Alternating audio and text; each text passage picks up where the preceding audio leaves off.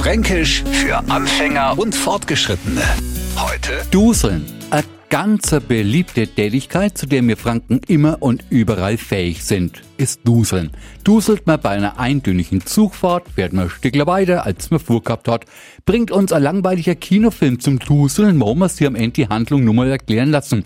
Und bringt uns ein wenig eine uninteressante Unterhaltung zum Duseln, no, wo wir sie das Gebabbel vor die anderen nicht ohren. Höflich wäre allerdings was anderes.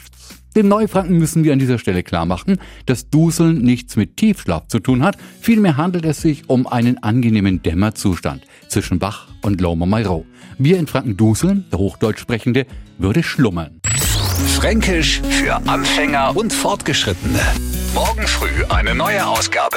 Und alle Folgen als Podcast auf radiof.de.